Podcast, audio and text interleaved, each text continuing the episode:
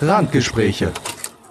Film, Club und Action. Herzlich und hallo willkommen zu einer neuen Folge, ja, Lennarts Binge Club. Zur dritten Folge Lennarts Binge Club. Und als allererstes möchte ich euch natürlich ganz, ganz herzlich im neuen Jahr beglückwünschen, weil wir haben das letzte Jahr überlebt. Come on. Jetzt mal im Ernst. Nein, äh, ich hoffe, ihr seid alle gut reingerutscht. Ich hoffe, ihr hattet alle ein besinnliches Weihnachtsfest. Ich weiß, wir hatten uns ja mehr oder weniger schon gehört, aber halt einfach nochmal aus der LBC-Sparte heraus. Euch auch ein schönes 2021. Und bevor wir jetzt hier groß rumkrakehlen und was alles dieses Jahr vielleicht noch geplant sein könnte, lass uns das doch am Ende machen. Lass uns direkt ins Thema einspringen und lass uns direkt zu meinem Flashback gehen. Um, hello? Jesper Johansson, postman. Uh, Mr. Klaus. You have a gift. You were meant for making toys. So I figured if you donate your old toys, I'll deliver them for free. Tonight. Als erstes auf der Liste ist ein, ja, vielleicht der Weihnachtsfilm nach langsam 1. Ich habe ihn dieses Jahr das erste Mal gesehen. Es handelt sich um Klaus. Es ist ein Animationsfilm von Netflix produziert aus dem Jahr 2019. Und dieser Film war, ja, einfach eigentlich ohne Worte. Was ich dazu sagen kann, ist, was ich ärgere mich sehr, dass ich ihn nicht im Jahr davor schon gesehen habe, weil es ein so schöner, so herzlicher, so lustiger, so berührender Film ist, dass ich es gar nicht in Worte fassen kann, wie gut ich ihn fand. Ich kann es maximal in Sternen ausdrücken und das sind ungefähr vier von fünf. Ich habe mich schwer getan, ob es nicht vielleicht auch viereinhalb sein könnten. Dafür hat mir aber an manchen Stellen doch noch so ein bisschen das, das, das, äh, bisschen Feinjustierung gefehlt. Also fünf sind's nicht, ne? Wenn ich den Weihnachtsfilm nennen müsste, wäre es für mich Stirb langsam. Aber ansonsten ist es halt, das ist eigentlich, finde ich, der perfekte Weihnachtsfilm, mehr oder weniger. Scheiß auf eine schöne Bescherung, scheiß auf die Tim Allen Filme, whatever. Das, Leute, das ist ein wunderschöner Film. Und ich habe mir für mich gesagt, ich werde mir diesen Film jetzt jedes Jahr am Nikolaustag angucken Einfach nur, um diese kleine Träne am Ende des Films zu verdrücken, weil egal was ich sage, egal was ich jetzt sage, ihr werdet ihn euch jetzt eh nicht mehr angucken. Ne? Logisch. Aber ich kann euch zum Beispiel sagen, dass meine beste Freundin, Sarah, Grüße gehen raus an dieser Stelle, auf mich zukam und mir gesagt hat, guck diesen Film. Eine Woche nachdem ich ihn geguckt habe. Und ich bin ihr um den Hals gefallen. Hab ihr gesagt, oh mein Gott, wie kann das sein? Dass du mir diesen Film jetzt empfehlst. Weil ich einfach, ich, ich kann das nicht in Worte fassen, wie gut ich diesen Film fand. Wenn euch das nicht stört, dass das weihnachtliche Thema vielleicht jetzt so ein bisschen, ne, laid back ist, dann, dann schnappt euch einfach jemanden, den ihr gerne habt, kuschelt euch auch noch mal mit einem heißen Kakao auf die Couch, auch wenn keine Weihnachtszeit mehr ist, schnappt euch noch die paar letzten Lebkuchen und Spekulatiuskekse und guckt euch diesen Film an. Ey, es ist sowas von wert. Ich habe ihn im Englischen gesehen und da sind die Stimmen von äh, Jason Schwartzman und J.K. Simmons einfach einfach göttlich. Und jetzt mal ganz realistisch, aus diesem Film finde ich, kann sich eigentlich jeder ein bisschen was von Moral mitnehmen und ein bisschen was für sein Leben dazulernen. Also packt ihn euch auf die Watchlist und wenn ihr ihn noch nicht gesehen habt, guckt ihn einfach mit mir zusammen nächstes Jahr am Nikolaustag und wir haben eine neue Tradition, eine LBC-Tradition.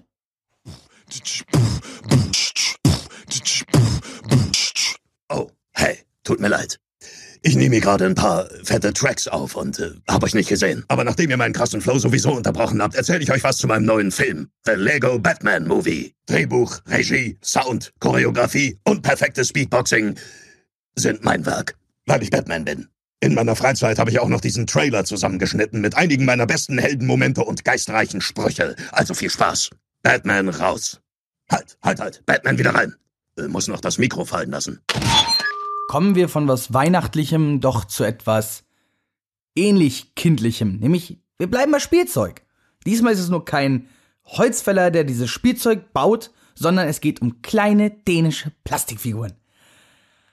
Yay! Ich liebe diese Dinger. Ich habe früher als Kind ganz, ganz viel mit Lego gespielt. Ich habe meine Liebe zu Star Wars kann man mehr oder weniger auf Lego begründen, weil ich mit vier Jahren dieses Podracer Set von Lego bekommen habe unter Weihnachtsbaum.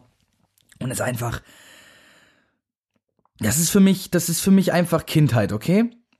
Also, vielleicht, das ist jetzt ein bisschen übertrieben, wie ich da jetzt drüber rede, aber ich rede jetzt über genau zwei Filme gleichzeitig, weil ich einfach dachte, ich habe sie beide gesehen, wir können über beide sprechen, alles gut. Es handelt sich in dem Fall um den Lego Movie Part 2 und den Lego Batman Movie. Ich habe bisher nämlich, also den Lego Batman Movie habe ich gerewatcht und den äh, Lego Movie Part 2 habe ich das erste Mal gesehen. Diese Filme sind besonders. Vor allem, weil sie eine Sache schaffen, zu der wir später jetzt noch in der Folge kommen, nämlich Zielgruppen zu verbinden, die wirklich schwer vereinbar sind. Und das macht dieser Film so großartig. Und vor allem schafft der Lego Batman Movie nicht nur Kinder, Erwachsene, sondern auch noch dazu Batman-Fans in diesen Film zu locken. Fangen wir mit dem Lego Batman Movie an. Viereinhalb Sterne bei Letterbox von mir.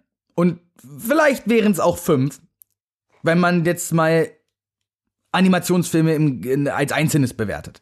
Weil für mich ist dieser Film so vollgespickt mit Meta-Humor und allem, was das DC-Universum eigentlich zu bieten hat, noch viel mehr und vielleicht dem charismatischsten und lustigsten Batman, den ich je gesehen habe. Und da gibt's so, da gibt's so geile Szenen. Das, das, das, ah, es, es macht einfach unglaublich viel Spaß, diesen Film zu gucken. Ob das äh, diese ganzen, äh, also ob das Robin ist, ob das äh, Alfred ist, ob das Batman selber ist, ob das die ganzen kleinen Lego-Anspielungen sind. Äh, wie zum Beispiel aus dem ersten Teil kennen wir ja noch den, den Raumfahrer, ne, aus dem ersten Lego-Movie mit dem gebrochenen Helm. Und das halt dieses ganze Batman-Universum so in Lego nochmal nachgestellt und es wird vor nichts Halt gemacht und Adam West wird nicht nur einmal aufs Korn genommen. Und ja, äh, lustigerweise spielt, äh, spricht übrigens der ähm, Schauspieler von Voldemort, also Ralph Fiennes, Fiennes, wie auch immer sein Name ausgesprochen wird, ähm, spricht. Wen spricht er denn überhaupt? Kann ich mal kurz nachgucken? Ach, der spricht sogar Alfred. Ha, geil. Spricht er eigentlich dann auch Voldemort? Weil der kommt ja auch drin vor. Nun ja, never mind. Michael Sarah is always a win. Lass uns nicht drüber reden, das, ist, das passt. Äh, und ich finde auch Zach Galifianakis, den wir ja aus Hangover kennen, als, äh, wie hieß er, Ellen? Oder so? Naja, der, der, der Typ von Hangover halt. ähm, der spricht den Joker und ich weiß nicht, ob das die deutsche Casting-Entscheidung mit Erich Range oder wie wir ihn alle kennen, Gronk, vielleicht ein bisschen gewagt war, aber irgendwie ist es ja heutzutage schon fast gang und gäbe, in Kinderanimationsfilmen berühmte YouTuber zu casten, beziehungsweise generell in irgendwelchen, alles was mit Comic, Videospielen zu tun hat. Komm, cast mir einfach mal Julian Bam, der, Son der Sonic spricht. Okay. Nevermind. Zumindest ist der Batman Lego Movie der meiner Meinung nach beste Lego-Film. Ich habe aber noch nicht Ninjago, den Ninjago Lego Movie gesehen. Da habe ich aber auch keine Berührungspunkte. Da war ich schon zu alt für, als Ninjago dann endlich mal auf die Produktpalette kam. Oder was heißt endlich? Wie gesagt, ich war zu alt. Es ist dann aber, ich weiß nicht. Vielleicht nutzt auch einfach diese ganze Animationstechnik dahinter diesem ganzen Franchise von Batman. Weil man muss es ja mal ehrlich sehen. Batman ist über die letzten Jahrzehnte sehr durch, durch sehr viele Instanzen gegangen. Von Adam West zu äh, George Clooney mit Batnippeln bis hin zu ja Christian Bale und Hey Batman äh, und dann auf einmal äh, Ben Affleck, der Menschen umbringt als Batman. Also irgendwie haben wir ganz, ganz viele Batmans gesehen, aber irgendwie hat das alles nicht so richtig mit dem originalen Batman zu tun. Nur weil ich jetzt hier ein paar Batman-Comics stehen habe, bin ich jetzt der Meinung, dass ich den originalen Batman kenne. Ja, so hat bestimmt auch Zack Snyder gedacht, als er seine Filme gemacht hat. Zudem, dieser Film nutzt alles, was dieses ganze Universum zu bieten hat und setzt es in eine Lego-Welt und es funktioniert. Von jedem einzelnen Gag, inklusive dem neuen Bauchmuskeln-Gag, Das ist einfach gute Comedy. Der ist zwar im Durchschnitt, hat der eigentlich nicht so gute Wertung mit 3,6. Aber der, der Peak der Wertung ist halt bei 4 mit 29 Prozent und dann halt mit, ne, bei, mit 24 Prozent bei 3,5 Sternen. Man merkt schon, also irgendwo einigen sich alle drauf, dass der Film verdammt viel Spaß macht und verdammt gut unterhalten kann. Aber ich muss auch natürlich eine Warnung aussprechen. Wer jetzt, keine Ahnung, Arthouse-Filme guckt oder der, äh, wie ich eigentlich so ein Mensch für Dramen ist oder wer zum Beispiel auch Action-Kino gut findet, der kann damit vielleicht nicht viel anfangen. Und wer so ein Marvel-Fanboy ist, der wird damit vielleicht auch nicht viel anfangen können, weil es ist immer noch ein Kinderfilm. Wenn du Bock, also wenn du Lego-Fan bist, hast du ihn wahrscheinlich eh schon gesehen. Wenn du ein Batman-Fan bist, hast du ihn wahrscheinlich eh schon gesehen. Aber für all die, die da noch nicht reingehören, gönnt euch. Gönnt euch diesen Film. Das sind anderthalb Stunden einfach nur Spaß. Kann nicht, da will ich nicht mal Unterhaltung zu sagen. Das macht nur Spaß. Und wenn man die ganzen kleinen Gags, übrigens, ne, nur so mit den Batnippeln und den ganzen Scheiß, das sind alles Gags aus dem Film. Ich habe euch mehr oder weniger gerade komplett den, den, äh, nein, ich habe nicht mal im Ansatz nur ein Bruchteil der ganzen Witze aus diesem Film gerade gespoilert. Das waren ein Bruchteil eines Prozentteils. Also ein Hundertstel eines Hundertstels. Gut. Nevermind. Reden wir über den zweiten Lego-Movie. Der zweite Lego-Movie hat natürlich eine ganz schwierige Aufgabe. Er ist ein zweiter Teil. Brauche ich nicht verheimlichen. Ob Zurück in die Zukunft 2, Stirb langsam 2, Herr der Ringe 2, sie haben es alle etwas schwer. Auch Harry Potter 2, aber das liegt wohl am Buch. Siehst du, selbst in der Literatur kannst du so, geht das, dass der zweite Teil schwierig ist. Und dieser Film macht im ersten Akt eine ganze Menge falsch weil er sich sehr, sehr viel Zeit nimmt, uns überhaupt wieder erst da so richtig reinzuholen und das alles so zu erklären, was in den nächsten Jahren passiert ist. Und ja, ich find's nicht, ich find's wirklich nicht einfach zu sagen. Mir persönlich hat das Spaß gemacht. Aber dieser erstes, dieser erste Akt ist halt einfach ungeil. Es macht einfach keine Laune, diesen ersten Akt zu sehen. Zudem finde ich, wir hatten in dem ersten Teil mit Everything is awesome eigentlich einen super geilen, also wirklich einen super geilen Soundtrack. Und das wird natürlich auch gerne wieder rezitiert. Ich hätte es auch gerne nochmal im Kompletten gehört. Wir kriegen ein bisschen Backstory, äh, also ein bisschen mehr Backstory. Wir kriegen tolle, mehr oder weniger einen tollen Antagonist.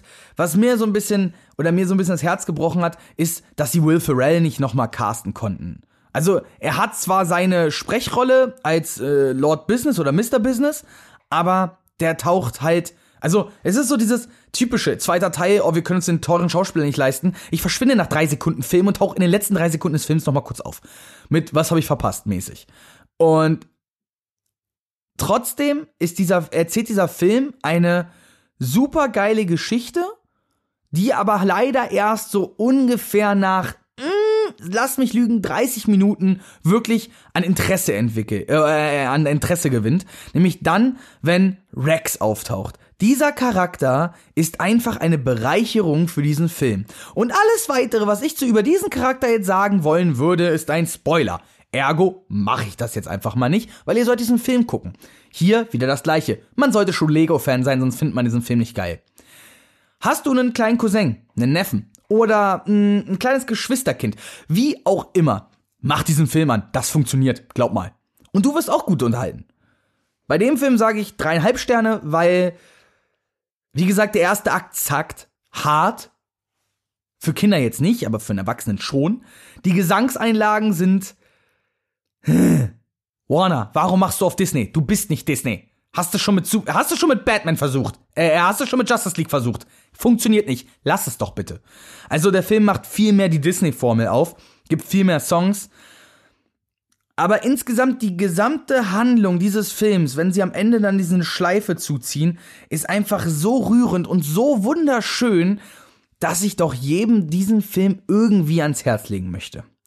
Also, lass uns, lassen wir es uns abschließend nochmal auf der Zunge zergehen. Die Lego-Filme sind was Wunderschönes. Und ich werde mir bestimmt noch den Ninjago-Movie ansehen. Und ich hoffe, dass es auch noch einen dritten Lego-Movie geben wird. Weil Chris Pratt is always a win. Duh. Jetzt mal im Ernst. Nee, im Ernst, guck den Film auf Englisch, weil Chris Pratt killt. Chris Pratt, äh, Chris Pratt killt alles. Ich schwör bei Gott, bei Allah und bei was man noch alles glauben kann. Damit habe ich fertig. Do you know where you are right now? I'm in a drug trial. What do you think is wrong with you? I'm sick. But I don't matter. What would you say this trial is showing you about yourself? Is this therapy now? It's not therapy. It's science.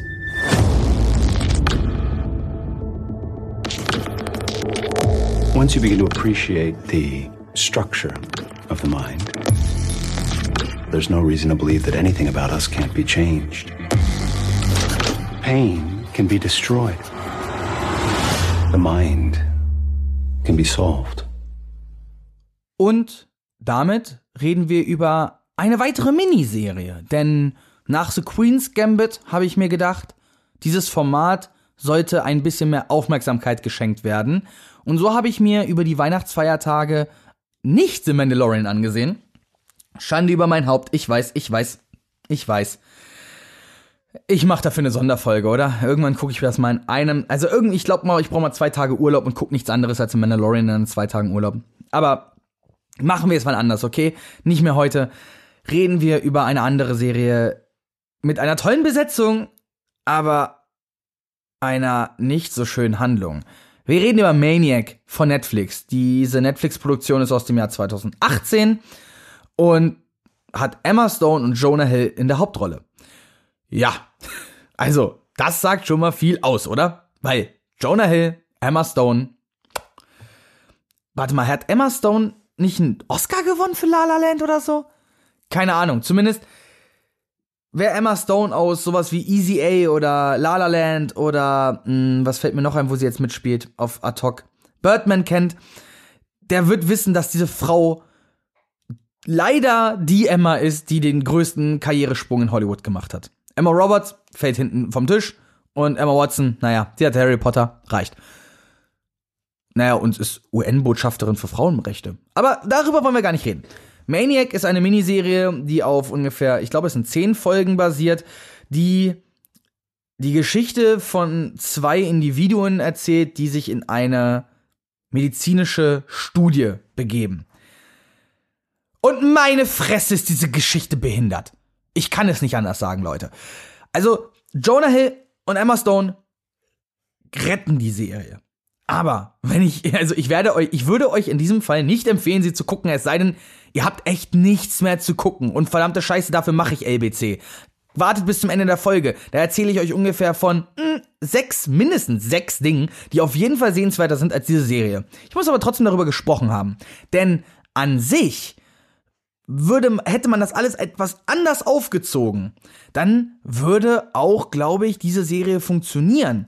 Denn alles, was mit Emma Stone und mit Jonah Hill zusammenhängt und deren, deren Geschichte, ergibt schon irgendwo Sinn und ist schlüssig und macht auch Spaß zu verfolgen, weil sie beide kaputt sind im Kopf. Und sie ist abhängig von diesen Pillen, die für diese, in diesem, diesen Test, in dieser Therapie benutzt werden, und vor allem aus der ersten, die ein quasi die schlimmste Erfahrung seines Lebens immer und immer wieder durchleben lässt. Ja, jetzt fragt man sich, warum, warum wird man davon abhängig? Ja, ja, guck, da, dafür müsst ihr das jetzt gucken. Ich will euch das nicht spoilern, weil vielleicht wird's ja doch interessant für euch. Aber, ach ja, und Jonah, Jonah Hill sieht irgendwie die ganze Zeit äh, seinen Bruder, aber halt nicht seinen Bruder, um das irgendwie, äh, er hat die ganze Zeit das Gefühl, er ist auserwählt und muss die Welt retten und ist halt wirklich geistig komplett daneben. Und die beiden erfahren dann in diesen, in diesen Tests, begeben sie sich mehr oder weniger in fiktionale Welten, in Traumwelten, wenn man so will, und erleben zusammen Abenteuer. Naja, eher betreiben sie Paarpsychologie. Das ist. Und jetzt kommen wir zu einem Punkt der Geschichte, der halt keinen Sinn macht. Denn normalerweise sollte jeder das für sich durchmachen. Die beiden machen das aber zusammen durch. Zumindestens die B-Pille, also die zweite Pille. Und das liegt daran, dass es alles von einem Computer mit Emotionen geleitet wird. Der gesamte B-Plot dieser Serie über die Doktoren und ihren depressiven, manisch-depressiven Computer, der nach der Mutter des einen Wissenschaftlers äh, äh, erstellt wurde und ein eigenes, Ge- also Gefühle und ein eigenes Denkvermögen hat. Nein, einfach nein, einfach nein. Ich, ich, ich kann nichts dazu sagen. Schneidet all das aus der Serie und vielleicht ist die Serie dann sogar ein bisschen gut, aber wenn ich nochmal so eine so eine Vierecksbeziehung zwischen Computer, Mutter, äh, Doktor 1 und Doktor 2 sehe, dann, dann, dann, dann, dann raste ich aus. Nein, das, ist, das geht nicht. Das ist einfach. Ugh. Ugh. Also, gut, jetzt denkt ihr euch vielleicht, hey, Lennart, aber warum erwähnst du das denn jetzt hier überhaupt? Und ich denke mir gerade so, ja, warum erwähne ich das hier überhaupt? Ich habe im Dezember relativ wenig Filme geguckt und relativ wenig Fernsehen gesehen. Es war Weihnachten, man hatte andere Dinge für nicht zu tun. Ich habe ja nicht mal mehr, ich habe mir über die Weihnachtsfeiertage vorgenommen, ich hatte Zeit, ich werde The Mandalorian endlich durchgucken. Habe ich nicht getan. Ich wollte mit meinen Eltern Stirb langsam an Weihnachten gucken, aber um drei Uhr nachts waren wir dann irgendwann mal mit all dem, was Weihnachten so beinhaltet, fertig, inklusive Familienkrisengespräch, was ja irgendwie immer an Weihnachten zustande kommt. Und ja, da hatte ich keinen Bock mehr auf Stirb langsam. Muss ich leider so sagen. Und die Tage darauf, ich habe Zeit mit Freunden verbracht. Ich, ähm, ich habe ich, ich hab gedatet, weil, keine Ahnung, am Ende irgendwie hatte ich gerade nicht so den Turn. Und ich muss auch ehrlich zugeben, ich habe auch mehr Turn darauf, dass die Kinos endlich mal wieder öffnen. Aber bis dahin wird ja wohl auch noch ein bisschen Zeit vergehen. Und ja, mal sehen, ob wann ich denn mal Wonder Woman 84 sehen kann, weil darauf freue ich mich ja jetzt auch schon mehr oder weniger seit dem ganzen Jahr, weil ja Wonder Woman der einzige, einzigste, in dem Fall ist das sogar wirklich das, das wahrste Wort dafür, Film aus dem DCU ist, den man gucken kann.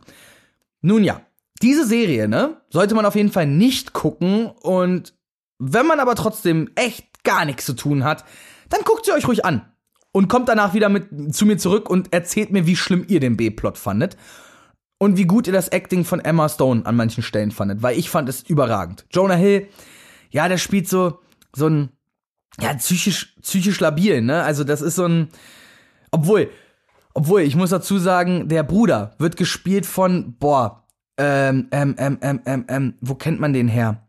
Mhm. Habe ich gerade nicht im Kopf. Ich habe auch den Namen nicht, nicht im Kopf. Tut mir leid, aber der Bruder, also dieser, ähm, dieser blonde Schönling oder wie es ist, der wird auch so geil verkörpert und vor allem auch, ich glaube, die vorletzte Folge müsste das gewesen sein. Die war auch ultra lustig und echt geil. Das hat richtig Spaß gemacht.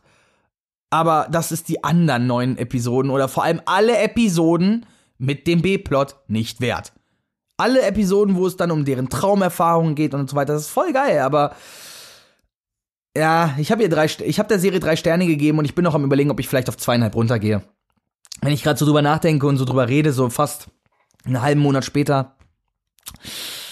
Nein, nein, absolut keine Sehempfehlung, bleibt davon weg. Äh, und jetzt lasst uns mal lieber über die schönen Dinge des Jahres sprechen.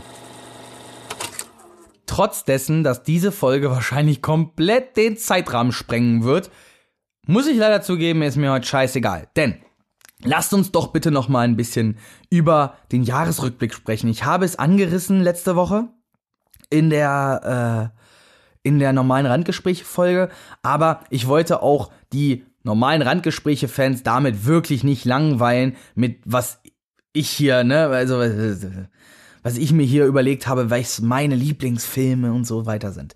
Ähm, hauen wir doch mal einen Schlag rein. Wo ist denn meine Liste? Da. Also. Eier auf den Tisch. Reden wir über die geilsten Filme des Jahres. Und diesmal gehe ich ein bisschen ins Detail. Reden wir über 1917. Ich glaube, ich hatte am Anfang des Jahres schon mal ein bisschen, äh, ein bisschen darüber geschwärmt. Aber dieser Film und vor allem Sam Deakins ist Nee, warte. Roger Deakins, Sam Mendes ist der Regisseur und Roger Deakins ist der Kameramann, okay. Äh, diese beiden Männer haben etwas geschaffen, was ich so noch nie gesehen habe. Und ich bin kein Fan von Kriegsfilmen. Wirklich nicht. Ich mag das eigentlich nicht. Absolut nicht mein Genre. Aber dieser Film hat mich so aus den Socken gehauen. Weil er so ehrlich ist und den, also, es gibt keinen besseren Weltkriegsfilm. Punkt. Also zumindest über den Ersten Weltkrieg nicht. Also ich kenne keinen. Sagt ihr mir, ob es einen besseren gibt. Die Longtakes, die ganze Arbeit dahinter, vor allem das, das körperliche Acting, diese Szenen halt auch so, ne? Also äh, all das, das Zusammenspiel, diese, das ist, das ist eine Plansequenz, dieser Film. Plansequenzen sind sowieso schon geil, ne? Aber da, äh, dieser Film ist, ist Plansequenz Perfektion. Nuff said. Und all die berühmten Schauspieler, ob das Colin Firth, ob das Benedict Cumberbatch, ob das Mark Strong ist, all diese Leute, die nur ihre kurzen Auftritte haben, machen diesen Film noch mal besser. Ich habe diesen Film echt geliebt und vor allem habe ich ihn im Atmos gesehen, im O-Ton und meine Fresse war der gut. So, genug geschwärmt. Obwohl, wir kommen direkt zum nächsten Film, worüber ich schwärmen kann. Nämlich auch, äh, ich glaube, bei Fred Carpet wurde er bei, äh, zum Film des Jahres gewählt. Knives Out von Ryan Johnson. Nachdem Ryan Johnson jetzt absolut verkackt hatte mit Star Wars 8, aber J.J. Abrams das auch nicht mehr retten konnte mit Star Wars 9, hat äh, äh, äh, ja, genau, ne? Mhm, mhm, mhm, hat Ryan Johnson diesen Film, also nein, nicht diesen Film, dieses Filmgenre, nämlich das Genre des Whodunit, absolut revolutioniert. Was wir wollen, äh, Timon empfiehlt mir Murder im Orient Express zu gucken und ich denke mir so, Bitch, please guck dir Knives Out an, Alter. Ob das Jamie Lee Curtis, Chris Evans, Daniel Craig, nein, alleine, alleine Daniel Craig macht diesen Film zu einer einfach unglaublichen Unterhaltung. Auch bei diesem Film bin ich meiner Wertung selber nicht mehr ganz treu, weil ich habe ihm drei, äh, vier Sterne damals gegeben. Ich bin mir aber nicht sicher, ob der vielleicht sogar viereinhalb verdient hätte. Für das Genre des Whodunit ist es für mich, für mich mein Lieblingsfilm. Und zudem muss man dazu sagen, es ist ja auch nur irgendwie so zu 30% ein Whodunit und der Rest davon ist es ja mehr so ein, ein Thriller, ein Crime-Thriller. Mehr oder weniger. Weil es ja einen, naja, will man es Plot-Twist nennen, wenn man erfährt, wer der eigentliche Mörder ist und dann aber wiederum herauszufinden geht, dass das eigentlich doch nicht so der Fall war und egal was ich zu dem Film sage, ich würde ihn euch spoilern. Wenn ihr ihn euch noch nicht angesehen habt, dann verdammt noch mal tut das. Glaubt mir. Glaubt mir einfach. Und dieser Film ist auch voll mit kleinen Details, die mir auffallen vielleicht, euch vielleicht nicht, aber die auch beim dritten und vierten Mal gucken noch auffallen. Auch Dinge, die ganz viel im Hintergrund stattfinden und im Hintergrund wirklich Dinge passieren, die wichtig sind für den Film. Also nicht Mad Max Fury Road Center Framing mäßig. Natürlich, das ist ein Actionfilm, da braucht man, muss man das ja irgendwie hinkriegen, sondern das gesamte Bild zählt. Und vom First zum Last Shot äh, über jeden Dialog, über das Flimmern der Namen, wenn sie eingeblendet werden, damit es so aussieht, als wäre es, äh, als es nicht in digital gedreht, obwohl es das wurde. Ähm, das gesamte Spiel mit Licht, all das macht dieser Film wirklich, wirklich, wirklich gut. Und wer jetzt wirklich immer noch meint, Ryan Johnson kann keine Filme schreiben, dem will ich recht geben. Zu einem kleinen Teil. Denn er kann keinen Film schreiben, bei dem mir etwas vordiktiert wurde, wie es jetzt bei Star Wars 8 der Fall war. Aber ich glaube, Ryan Johnson wird uns noch ganz viele tolle Filme präsentieren in seiner Karriere. Und Knives Out ist der erste, sein, das ist sein Rehab. Nennen wir es Rehab, okay? Rehab, der Film. So, als nächstes, ich muss eigentlich mal so ein bisschen äh, Gas geben. Gone Girl, wieder so ein Film, absolute Spoilerwarnung irgendwann in, ich sag mal, dem, also der Film ist eigentlich etwas zu lang, David Fincher, ne, David Fincher halt, äh, der spielt ja wirklich sehr gerne mit der Kamera und dem Bild, um dem Zuschauer noch etwas zu sagen. Dieser Film ist aufpassen pur. Ich muss ihn, glaube ich, auch noch zwei, dreimal sehen, um ihn wirklich komplett zu verstehen. Meine Mutter hat das Buch gelesen und sagte, das Buch war total langweilig. Und ich sagte zu meiner Mutter, guck doch den Film. David Fincher hat da wirklich was Gutes rausgeholt. Obwohl, wenn du das Buch gelesen hast, dann ist der Plot-Twist ja schon weg und dann wird dir der Film gar nicht so viel Spaß machen, aber er ist trotzdem fucking gut. Meine Mutter so, nee, nee, ich habe ja nicht weiter das erste Kapitel gelesen und ich denk mir so, aha, du hast also die, keine Ahnung, langweiligen 15 Kapitel nicht mal zu Ende gelesen, aber die interessanten 30 lässt du aus? Bist du bekloppt? Whatever. Gone Girl, Empfehlung. Empfehlung, wenn man auf Plot Twist steht. Empfehlung, wenn man auf Mordgeschichten steht. Empfehlung logischerweise, wenn man auf David Fincher steht. Wer Sieben oder Fight Club gut fand, sollte sich Gone Girl angucken. Und nein, übrigens, ich habe Mank immer noch nicht gesehen. Auch das war ja ein Film, der mehr oder weniger auf meiner Liste stand über, über Dezember. Auch das habe ich nicht hingekriegt. Aber auch das ist wieder so ein Film, so, ah, packen wir auf die Watchlist. Irgendwann kommt der Monat, wo sowieso, wo ich gar keinen Bock habe auf irgendwas anderes und ich nur Filme gucken werde. Ja, gut. Zu guter Letzt ist ein Film, äh, nein, nicht zu guter Letzt, ich habe sogar noch zwei. Äh, ein Film, der sich direkt in meine Lieblingsfilme gefilmt hat. Gone Girl übrigens auch, hat sich direkt in meine Lieblingsfilme katapultiert. Viereinhalb Sterne. Ähm, The Secret Life of Walter Mitty. Von und mit Ben Stiller. Dieser Film ist, der, dieser Film könnte von Stanley Kubrick sein. Denn every frame a picture. Und in dem Fall ist diese, dieses, dieses Zitat schon fast mehr oder weniger äh, die Idee des Films. Denn es geht darum, dass, dass Walter Mitty einen Archivmitarbeiter des, des Live-Magazins auf die Suche nach dem Titelfoto der letzten Ausgabe geht. Und ja, dabei entsteht eine Geschichte, die irgendwie so mitreißend herzlich ist, dass sie mich zum Nachdenken gebracht hat. Die Nein, nicht die. Falsches Wort. Ich verliere schon völlig die Fassung, weil ich wieder an diesen Film denke. Dieser Film hat mich unterstützt dieses Jahr. In einer sehr schweren Zeit, in der ich nicht wusste, wo ich, wo es lang geht, in welche Richtung der Weg geht. Und dieser Film hat dann mir gezeigt, dass es vielleicht auch mal einen Grund gibt, einfach mal auszubrechen, einfach mal etwas anders zu machen. Nicht so zu handeln, wie man es schon immer getan hat, sondern einfach vielleicht das Leben ein Stück zu genießen. Gut. Jetzt kommen wir aber zum letzten Film. Ha! Jetzt kommen wir nämlich zu Arrival von Denis Villeneuve. Und ich, wie auch viele andere, warten ja sehnsüchtig auf den äh, Dune-Film. Ich habe das Buch hier stehen, ich muss das Buch vorher noch lesen. Ich habe da richtig Bock drauf. Aber warum habe ich da Bock drauf? Weil ich Arrival von Denis Villeneuve gesehen habe.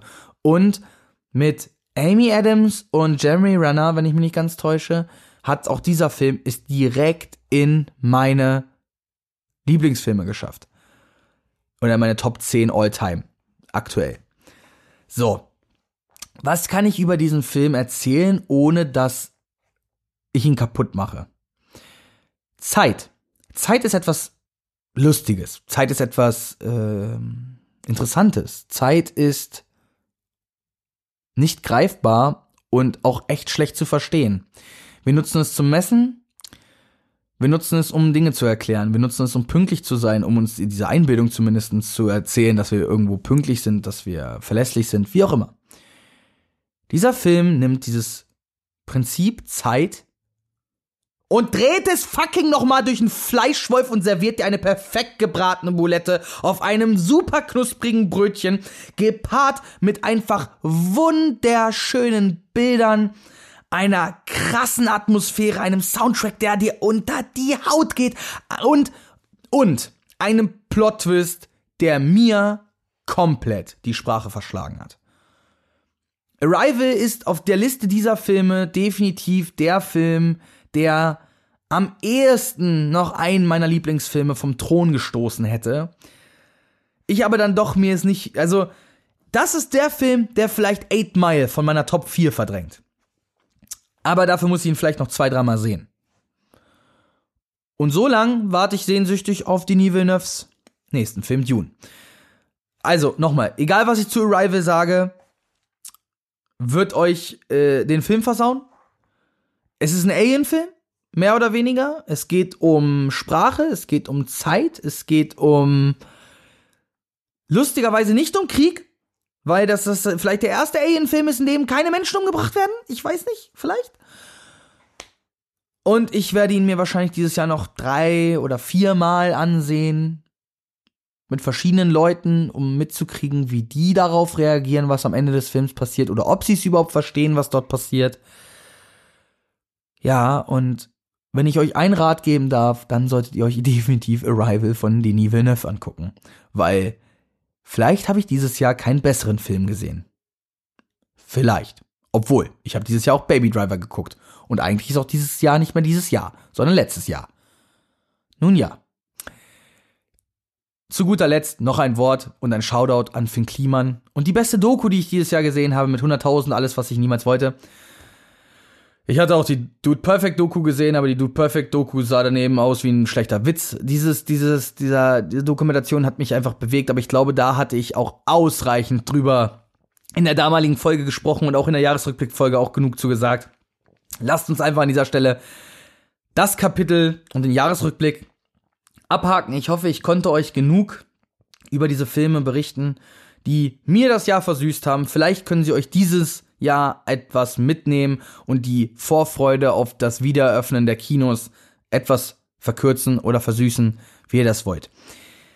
Als nächstes kommen wir zu unserem Topic für diese Woche, für diesen Monat. Diese Woche. Oh, stell euch das vor, LBC einmal die Woche. Ich glaube, oh, ich würde sterben. Ihr glaubt gar nicht, wie viel, ihr glaubt gar nicht, wie viele Stunden ich schon wieder hier an dieser einen Folge sitze. Ihr glaubt es schon wieder nicht. Aber wisst ihr, das mache ich auch nicht für euch, das mache ich für mich, weil ich will über Filme reden. Ha, egal. Okay, lasst uns einfach an dieser Stelle direkt Haken dran machen. Das war mein Flashback vom Dezember. Das war mein Jahresrückblick für das Jahr 2020. Und jetzt lasst uns über Zielgruppen sprechen.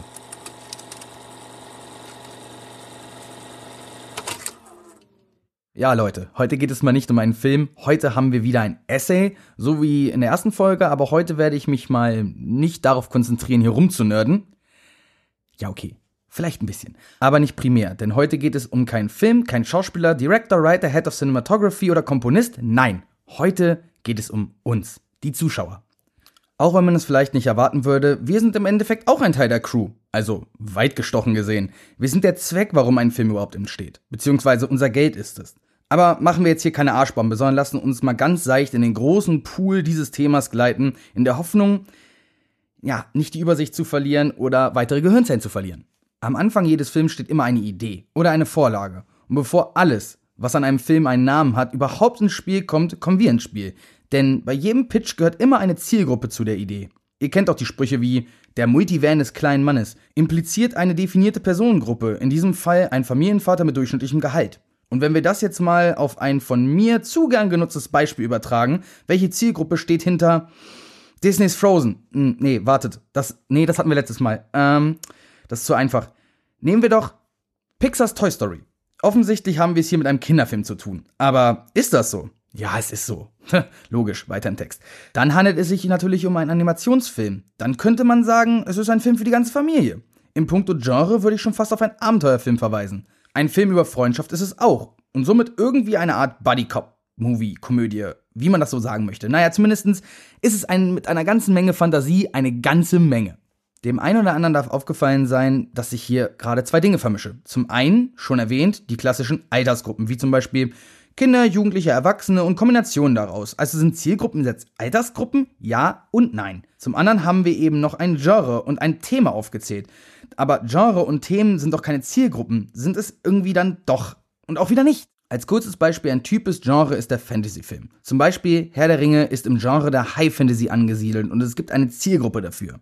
Und zugleich auch eine, ich nenne sie mal, hm, Anti-Zielgruppe. Ihr wisst schon, die Menschen, die sagen, nee du, Fantasy-Kram, hm, kann ich gar nichts mit anfangen, Bruder. Am Ende sprechen sie alle dieselbe Zielgruppe an, nämlich Fans. Und hierbei kann man schon fast von so einer traditionellen Fankultur wie zum Beispiel beim Fußball sprechen.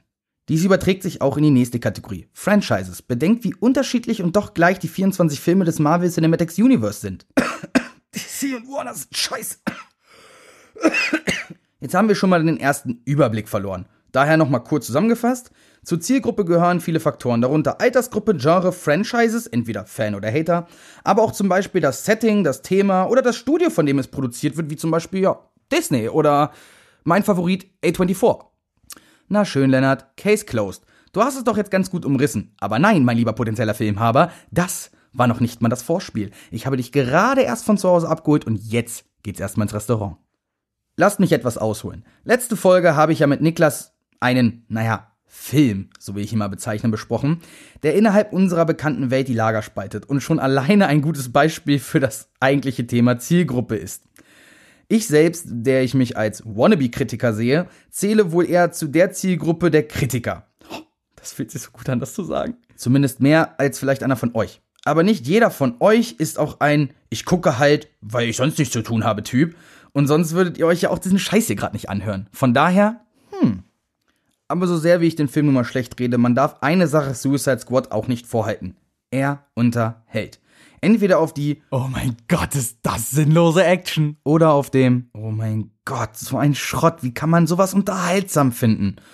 Naja, aber ich guck's trotzdem, weil Trash nun mal lustig ist. Weg. Denn für den einen ist RTL Trash TV und die pure Unterhaltung und für den nächsten perfekt zum Abschalten und für mich gleicht es eher so, naja, einem Folterinstrument würde ich schon mal fast sagen. Und was sagt uns das?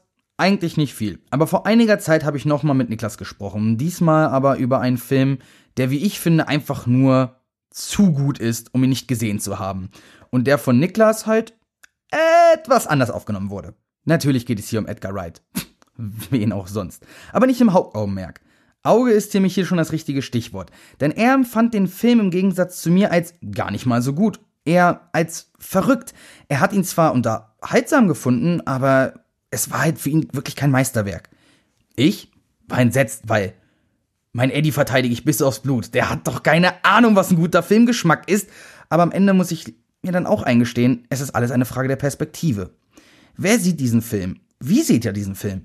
Im Grunde haben diesen Filme mich und Niklas sogar ähnlich unterhalten. Und trotzdem hat das bei mir etwas ganz anderes ausgelöst. Ich war fasziniert, Niklas gar schockiert. Generell macht es mir Spaß, mit Niklas über einzelne Filme mich zu unterhalten und wenn ihr das auch wollt, hey, schreibt mir, jeder aus der Randgruppe darf einmal mit bei mir zu LBC und mir seinen Lieblingsfilm vorstellen und sich dann meinem Wertum unterziehen naja, und sich rund machen lassen. Also wer Lust hat, kann mir gerne schreiben, schreibt uns auf Twitter, schreibt uns auf Instagram, bla bla bla, der ganze Scheiß, kommen wir weiter im Text. Wir tauschen unsere Eindrücke aus und auch wenn wir unterschiedlicher Meinung sind, begegnen wir uns dabei auf Augenhöhe. Als er mir dann aber erzählte, dass er Joker gesehen habe und ihn in diesem Film irgendwie voll enttäuscht hat, kam ein neues Wort zu tragen, das in diesem Thema noch gar nicht gesehen habe. Erwartung. Niklas war enttäuscht. Er wollte DC. Er wollte nicht Suicide Squad oder Justice League aber doch mehr Aquaman oder Wonder Woman als das. Er hatte nicht die Schwere dieses Films erwartet. Er fand ihn krass bewegend. Er sagte auch, es sei nicht sein Joker. Und ich will ihm recht geben, denn Arthur ist nicht der Joker aus dem The Dark Knight-Universum. Er ist auch nicht der Joker aus Suicide Squad. Er ist nicht der Joker aus den Arkham-Spielen. Er ist eine eigene Interpretation von Todd Phillips in dem großen Etwas, was ich als den Joker-Mythos bezeichnen will. By the way, hab mir gerade erstmal wieder so ein paar Joker und Harley Quinn Comics bestellt. Mann, das muss ich Niklas schicken. So, Geschichtsstunde vorbei. Es ist an der Zeit, die Ärmel hochzukrempeln, denn lasst uns ins Thema starten. Inklusive Erwartung und Perspektive. Ready? Fuck, Lennart, was hast du dir denn dieses Mal mal vorgenommen? Nein, Zielgruppe allein reicht nicht. Jetzt müssen wir auch noch über Erwartung und Perspektive sprechen. Ah. Weil das eine Thema nicht alleine gereicht hätte und weil die beiden anderen Themen nicht nochmal für eine Folge gereicht hätten. Ah, egal. Machen wir weiter. Ach, ich glaube, ich denke schon wieder laut. Hm, egal, wo waren wir? Ach ja. Wir starten mal wieder ein Gedankenexperiment und wir kombinieren das einfach mal mit einem Franchise-basierten Schubladenmodell. Okay, wer von euch ist Harry Potter-Fan? Du, du, du, ey, du raus. Okay. Potter-Fans? Ganz einfach. Es sind vier Freunde. Ein Gryffindor, ein Hufflepuff, ein Slytherin, ein Ravenclaw. Und alle wollen Freitagabend ins Kino gehen. Sie schauen irgendeinen Film. Nicht weiter definiert, ist auch nicht wichtig. Jeder dieser vier Jungs oder Mädels, natürlich, hm, steht jetzt repräsentativ für eine andere Zielgruppe. Gryffindors stehen auf Action und Heldenmut. Slytherin mögen Thriller und Tragikomödien. Ravenclaw, ja, die mögen Biopics und Dokumentationen und, naja, Hufflepuffs stehen halt so auf Romcoms und Trashfilme. Jetzt gehen diese vier Personen mit vier völlig verschiedenen Geschmäckern in denselben Film. Jeder hat seine Vorliebe und jeder identifiziert sich mit einer anderen Art von Figur. Jeder einzelne legt verschiedene Gewichtungen auf die Storybausteine, Empathie und so weiter und so weiter und so weiter. Gryffindor, der hier für ein repräsentative PG-13-FSK 12 Zielgruppe steht, ist halt mit Action leicht zu überzeugen. Die Story kann noch so viele Plotholes haben. Wenn der Held in einer Slow-Mo-Explosion gerade auf die Kamera zugeht und das Licht in seiner Sonnenbrille blitzt, oder er, keine Ahnung, irgendwo aus einem fahrenden Auto springt und in Zeitlupe sich abrollt, ja, dann ist das für den Gryffindor halt ein Meisterwerk. Meine geliebten Marvel-Filme sind zum Beispiel auch Teil davon. Leider auch meine verhassten Transformers-Filme. Nun ja. Das Spektrum ist nun mal groß. Es ist ja auch weniger eine einzelne Zielgruppe, sondern wirklich eigentlich ein großes Feld daraus, in dem es eigentlich nur um stumpfe Unterhaltung geht. Eigentlich könnte man auch einen John Wick dazu zählen, auch wenn ich zum Beispiel John Wick als einen deutlich besseren Film finde, als zum Beispiel gewisse Filme aus dem MCU oder vor allem die Transformers-Filme. Duh. Grundsätzlich fallen viele Genres in diese Zielgruppe hinein. Zum Beispiel Abenteuer, Action, viele Teile der Fantasy- und Sci-Fi-Filme. Also eigentlich alles, was klassisch nach dem Hero's Journey von Joseph Campbell geschrieben wurde. Wir alle kennen und viele von uns lieben diese Filme. So vor allem die kaufstarke Zielgruppe der 13- bis 35-Jährigen. Und wenn wir jetzt uns die, sag mal, Top 15 Box-Office-Filme angucken, dann werden wir wahrscheinlich sehr viele Filme finden, die in diese Zielgruppe passen. Nehmen wir als nächstes unsere Slytherins zur Hand. Der erste Film, der mir hier einfällt, wenn ich daran denke, ist Joker. Direkt im Anschluss übrigens Iron Man 2, während der erste Teil des Stahlmannes noch völlig in die Gryffindor-Blase reingesteckt wurde, spielt der zweite eine andere Melodie. So wie Joker erzählt der Film über die Hindernisse, die diese besondere Person zu dem machen, was sie sind. Ein Nightcrawler oder auch ein Babydriver spielen für mich in diesem Bereich der Filme mit.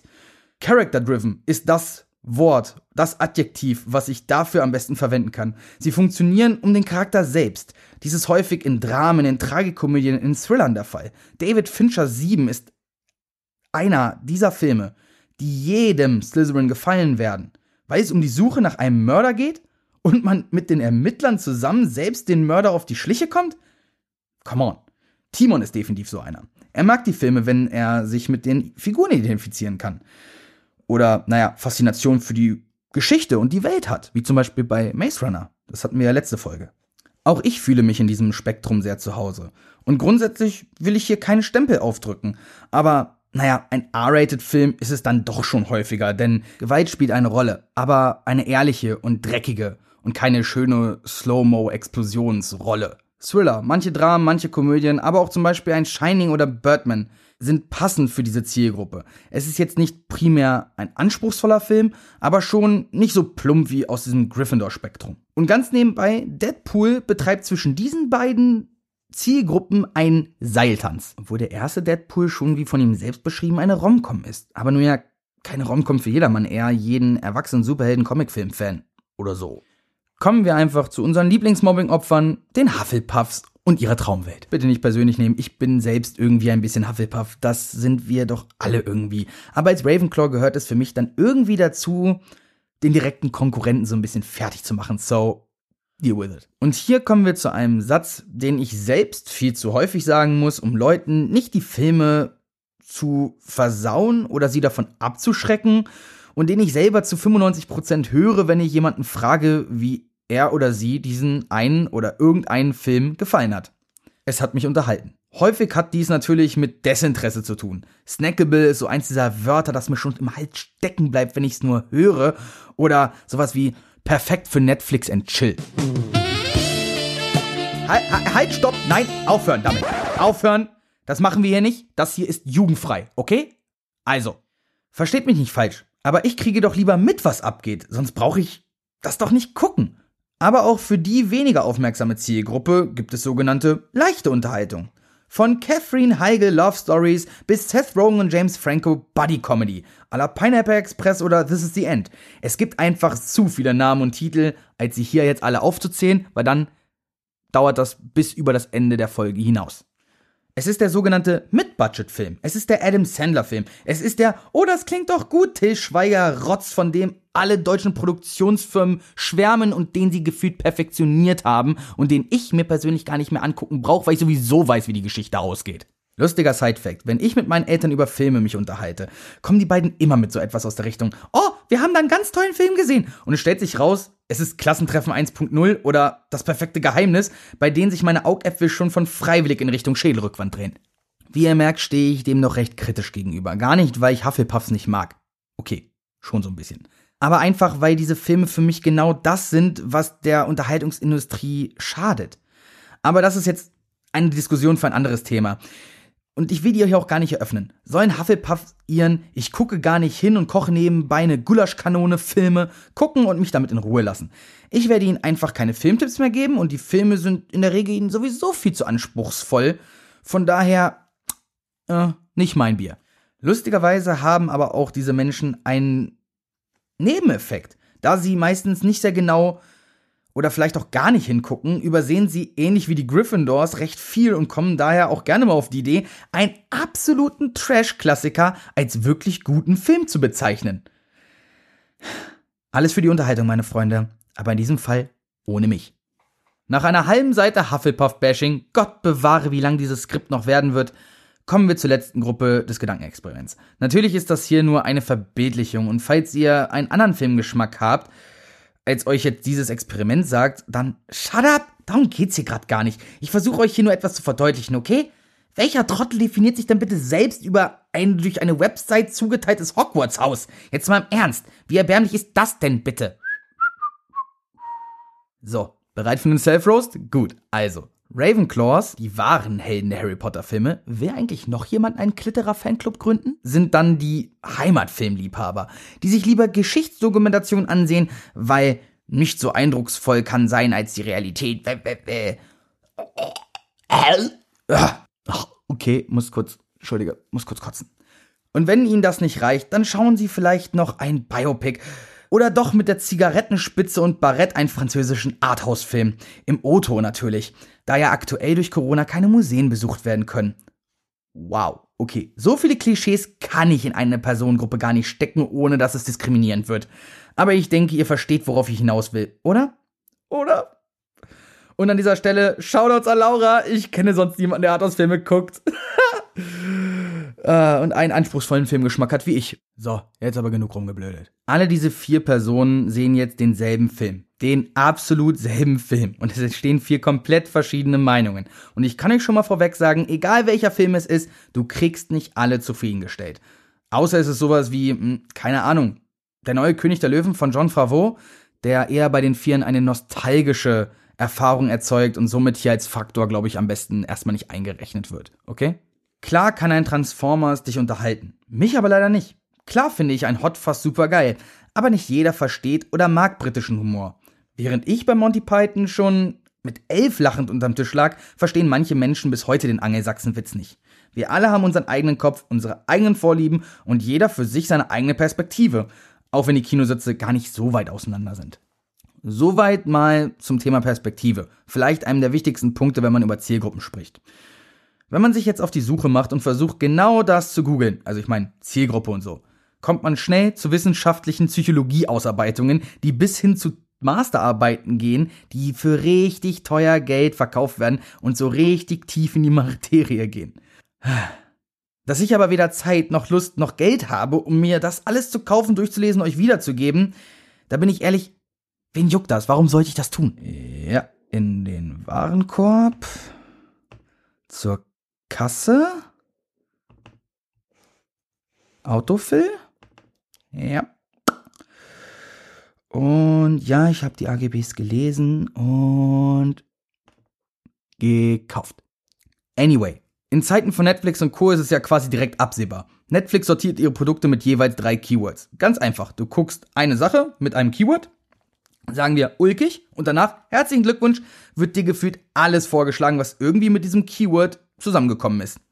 Netflix baut ihre ganze Plattform auf der direkten Jagd nach Zielgruppen auf, beziehungsweise eher nach Zuschauerprofilen, aus denen sich dann wiederum Zielgruppen ableiten lassen.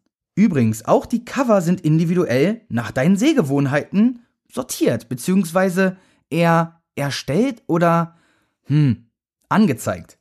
Denn du magst wissen, wer mitspielt, wie wäre es denn mit einem Close des Hauptdarstellers? Kein Scheiß. Ich habe ja so groß über The Queen's Gambit und Anya Taylor-Joy gesprochen. Jetzt ratet mal, wer auf dem Netflix-Cover von Peaky Blinders abgebildet war. Richtig, Anya Taylor-Joy, die, by the way, Vorsicht, Spoilerwarnung, erst ab Staffel 5 überhaupt mitspielt. Aber, never mind. Aber nochmal zurück zu unseren Freunden aus Hogwarts. Finden wir jetzt vielleicht einen Kompromiss? Hm, ist schwierig. Es gibt auch gute Kompromisslösungen, die sich aber meist immer auf das Thema Generationswechsel beziehen, wie zum Beispiel die Disney Live-Action Remakes. König der Löwen hatten wir eben. Deren primäre Aufgabe es ist, die heutigen Eltern ins Kino zu locken, weil diese ihren Kindern natürlich gerne das zeigen möchten, mit was sie als Kinder toll fanden. Wie die Lego-Filme von Warner Bros. Animation. Weil jetzt mal im Ernst, diese Filme haben es sich zur Aufgabe gemacht, Erwachsene und Kinder ins Kino zu holen. Sie schaffen einen beeindruckenden Spagat zwischen zwei sehr unterschiedlichen Zielgruppen. Beide Beispiele zielen aber wiederum hauptsächlich auf die Fanzielgruppe, ob Fan vom Original oder von den kleinen Plastikmännchen aus Dänemark.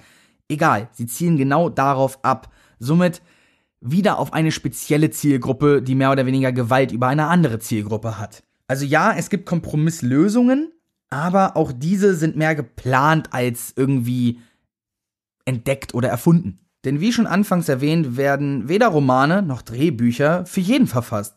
Sie werden für eine, zwei, vielleicht auch mal drei Zielgruppen geschrieben. Da ist ein Schaffensprozess, der ewige Kompromiss quasi schon drin. Also noch bevor eine Sekunde Film gedreht wurde, gibt es schon jemanden, der den Film nicht mag, obwohl er es selbst noch nicht weiß. Obwohl doch, ich weiß jetzt schon, dass ich jeden Film, der Michael Bay auf dem Regiestuhl hat, hassen werde. Von daher. Und das lässt sich auch durch ein paar billige Tricks, die Produzenten immer wieder gerne in der Marketingkampagne anwenden, überspielen. Da taucht übrigens auch immer wieder eine der schönsten, schrägstrich dümmsten Kommentare auf. Das Original, die Vorlage, das Comic, wie auch immer, war besser. Ja. Ach nee, du Blitzmerker. Denn dieses Werk wurde aus dem Nichts geschaffen. Der Film nimmt sich dessen an und versucht es dann die auf die Leinwand zu projizieren. Das ist eine Adaption. Es ist kein Klon, es ist keine Kopie und vor allem kann es das Original gar nicht ersetzen. Der wie hier schon vorher erwähnte Joker ist so einer. Dieser Film ist so weit von dem Genre Superheldenfilm entfernt, dass viele Fans, die ins Kino gegangen sind, ernüchtert und vielleicht auch enttäuscht von diesem Film waren. Und genauso kommen wir zu diesem Wort und wollen es hier drin etablieren, was Niklas mir auch mitgegeben hat. Erwartung. Na klar, Erwartungen sind toxisch, das wissen wir alle. Wenn man aber den Namen eines Schauspielers dafür verantwortlich macht, ob der Film gut wird, der mag italienische Küche auch nur, weil die Farbe Tomatenrot gut findet. Na klar, das Schauspiel ist wichtig, keine Frage, aber noch lange kein Garant. Genauso wenig wie es der Name eines Regisseurs ist. Bestes Beispiel ist dabei The Once Upon a Time in Hollywood von Quentin Tarantino. Denn auch wenn man jeden anderen Tarantino mag, heißt das nicht, dass Once Upon bei einem dieselbe Reaktion auslöst als jemand, der das Hollywood-Kino der 60er Jahre kennt. Klingt logisch, oder? Ein Produkt wird sich nicht gut verkaufen, weil es gut ist, sondern weil es gut beworben wurde. Das sagte mein Lehrer Herr Stille, Shoutouts, im ersten Semester Marketing auf der Meisterschule. Und wie wird ein Film beworben? Durch den Trailer, durch Poster, durch Berichterstattung. Alles kalkuliert, so dass der Absatz funktioniert. Da werden schnell noch typische von den Machern von in den Trailer gepackt und ein catchy Soundtrack. Ach Quatsch, wer braucht einen Soundtrack? Gib mir einfach das Inception-Horn 15 Mal in den Trailer, während die Namen der großen, preisgekrönten Schauspieler auf schwarzem Hintergrund eingeblendet werden. Oder vielleicht sogar noch die besten Punts in den Trailer gepackt werden. Oder warte, lass uns doch einfach schon mal das fucking Ende spoilern. Aber nur dezent, sodass es keiner dieser Idioten merkt. Denn dann passt das schon, muss ja nur bis zum Kauf der Kinokarte reichen. Oder? Hierbei können schnell wirklich gute Filme einfach kaputt gemacht werden. Game Night mit Rachel McAdams und Jason Bateman ist einer dieser Filme, die einen so beschissenen Trailer bekommen haben, aber eigentlich zu einer der besten Komödien der letzten zehn Jahre zählt. Oder Gott bewahre, es ist natürlich auch mal dazu gekommen, dass die Produzenten selbst Hand an den Schnitt gelegt haben. Muss ich nicht zu sagen, oder? Wenn ihr die Wahl habt, guckt den Director's Cut. Immer. Zumindest sehen wir jetzt einen Trailer oder ein Plakat und erwarten dann etwas von diesem Film. Die Enttäuschung ist dann aber doch recht erstaunlich groß. Beispiel dafür war auch Tenet, der zwar handwerklich ein absolutes Meisterwerk war, aber dammit Nolan, nur weil dein fucking Film fucking kompliziert ist und nebenbei du drei Bücher schreiben konntest, weil ihn ja sonst keiner versteht, ist es nicht gleich automatisch ein guter Film, okay? Beeindruckend fürs Auge ja, aber kein Mehrwert. Wenn der Film so kompliziert ist, dass es keiner versteht, bringt uns das nichts. Danke dafür, nett, aber äh. Da bleibe ich dabei. Wenn ich mich zum Beispiel auf einen Film eines Regisseurs freue, wie zum Bleistift One Night in Soho von Edgar Wright. Übrigens, Anya Taylor-Joy in der Hauptrolle. Dann gucke ich mir kein Trailermaterial an und lese auch nur in wenigen ausgesuchten Quellen etwas, bei denen ich weiß, dass die nicht spoilern oder mir irgendwas verraten, was mir am Ende noch den Film versaut. Bloß nicht zu viel Information, bloß nicht irgendwas vorwegnehmen, um auch meine Erwartungen möglichst klein zu halten. Jetzt werdet ihr euch aber zu Recht fragen, aber Lennart, wenn wir auf dich hören, dann haben wir doch schon grundsätzlich eine Erwartungshaltung. Also, was soll dieser ganze Kritiker-Schwachsinn? Ja, und jetzt muss ich mir in die eigene Nase fassen. Ich selbst nutze ja Letterbox und folge dort circa mh, hm, zehn Personen, deren Meinung zu Filmen ich sehr schätze. Ich weiß aber auch, auf was sie bei den Filmen achten. Darunter Nerdkultur, der Account von Cinema Strikes Back und meine Lieblingskritiker Anja und Schröck von Kino Plus. Für mich funktioniert das, weil sich meine Sehgewohnheiten schon gut und gerne großzügig mit deren überschneiden. Das heißt, wenn meine Meinung euch zu anspruchsvoll ist, dann werde ich euch keine Empfehlung geben können. Das wird euch nichts nützen. Ich kann auch verstehen, wenn Menschen Timon sagen, Kritiker machen Filme kaputt. Und da gibt's auch erstmal nichts gegen einzuwenden, aber es ist ja zu unserem eigenen Zweck. Die Qual der Wahl ist groß weil das Angebot noch viel größer ist. Und während ja schon die typischen Gelegenheitskinobesucher eine quasi Vorauswahl unbewusst vornehmen, indem sie in eines der vielen Multiplex-Kinos gehen, diese zeigen heutzutage fast gar keine Low-Budget- oder Nischenfilme mehr. Diese Filme findet man nur noch in kleineren Programmkinos. Und um auf die Metapher zurückzukommen, ein Gryffindor oder ein Hufflepuff wissen nicht mal, was ein Programmkino ist, während ein Ravenclaw wahrscheinlich die letzten Jahre nie ein Multiplex-Kino von innen gesehen hat. Wir Kritiker es fühlt sich immer noch gut an, das zu sagen, machen uns die Arbeit und auch den ganzen Mist uns anzugucken, um euch eine Vorauswahl zu geben, ob nun das Ticket sein Geld wert ist oder halt nicht. Allwissend sind wir Kritiker dann aber auch nicht. Natürlich versuchen wir diese Filme aus den Augen möglichst vieler Zielgruppen zu sehen und sie dann in unsere Wertung mit einzubeziehen. Aber bei einem südkoreanischen Politdrama ist das aber quasi unmöglich, wenn die Zuschauer sich nicht auf dieses südkoreanische Kino einlassen können. Wichtiger ist, inwieweit sich euer Geschmack mit dem des Kritikers gleicht. Ich schwöre auf die Meinung von Daniel Schröckert, hat mich nämlich noch nie enttäuscht, und bin sehr skeptisch bei der Meinung zum Beispiel von David Hein oder Tino Hahn, weil deren Anspruch mir einfach zu hoch ist. Also auch ein von Kritikern gelobter Film kann eine zu hohe Erwartungshaltung erzeugen. Gleiches gilt wie allgemein bekannt ja auch für diesen Titel Oscar prämiert. Denn nur weil ein Film ein Oscar für das beste adaptierte Drehbuch oder bestes Make-up bekommen hat, muss das ja nicht heißen, dass er euch gefällt. Aber wo er beworben wird, sagt euch keiner, welchen Oscar oder welches Filmfestival er dann vielleicht gewonnen hat. Dieser Film bekam einfach nur einen Preis und damit wird geworben. Beispiel mal wieder Netflix, die Kategorie preisgekönte Filme. Die können bei der Berlinale eine Sonderauszeichnung bekommen haben, die nur verliehen wurde, um den AAA-Promi auf den roten Teppich zu kriegen. Aber ist ja preisgekrönt, nicht wahr? Till Schweiger? Jetzt schreibe ich hier schon die neunte Seite darüber, was dieses Thema doch für ein schwieriges ist. Kann man nicht sich einfach Netflix anmachen und sagen wir Big Bang Theory laufen lassen? Ist doch lustig. Gutes Stichwort, denn auch Big Bang Theory ist ein unglaublich gutes Beispiel für das Thema Zielgruppe. Als ob das unabsichtlich gewesen wäre. Die Serie hat eine ganz genau definierte Zielgruppe. Nennen wir sie der Einfachkeit halber Bullies. Die Leute, die zu cool oder wahlweise auch zu dumm oder zu gut aussehend oder wie auch immer sind für diese komischen Nerdkram wie Videospiele, Dungeons and Dragons oder Comichefte. Achtet mal drauf. Immer wenn etwas in Klammern Nerdiges wie ein Insider oder eine Referenz gesagt wird, kommt der typische Sitcom-Love-Track. Hier ein Beispiel. Im Gegensatz steht dazu Community. Diese Serie ist eine Serie von Nerds für Nerds. Daher auch sehr unter dem Radar der meisten, denn der damalige Zeitgeist 2008, 2009 war halt anders. Zocken war noch nicht massentauglich und vor allem noch nicht so etwas Selbstverständliches wie heute. Die Ära begann erst 2010 mit dem Durchbruch von Minecraft. Aber Klötzchenspiel hin oder her, das nur als kurzen Exkurs für ein Thema, das definitiv mehr Aufmerksamkeit verdient, als hier in einem Absatz abgehandelt zu werden. Aber mal als kleine Hausaufgabe für später. Guckt euch mal an, wie beide Serien mit dem wohl größten Nerd-Hobby Dungeons and Dragons umgehen. Kann man viel über beide Serien lernen, sage ich ja nur. Community und The Big Bang Theory vereint aber auch etwas. Es sind Serien über Außenseiter, aber aus zwei verschiedenen Perspektiven. Somit sprechen die beiden Serien jeweils ihre Fanbase oder für den heutigen Kontext Zielgruppe an. Nicht verwunderlich, dass die Bully-Fraktion um einiges größer ist, aber jetzt zehn Jahre später feiert Community auf Netflix das Comeback des Jahres und passt so gut in den Zeitgeist wie nie zuvor. Aber Lennart, kannst du nicht jetzt ein paar Zielgruppen nennen und wir können uns dort selber einkategorisieren? Jein.